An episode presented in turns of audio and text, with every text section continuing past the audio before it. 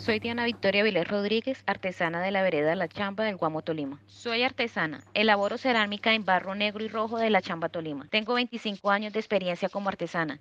Es un legado que se transmite de generación en generación. Una vasija de La Chamba, desde su inicio de elaboración hasta el terminado final, se lleva una semana. Es un producto artesanal hecho a mano que no contiene ningún químico. Ayuda a una comunidad artesanal que tiene su sustento económico basado en la venta del producto. Este oficio es muy importante en mi vida porque con él le doy el sustento económico a mi familia. Los invito a que en su hogar tengan una vajilla de la chamba.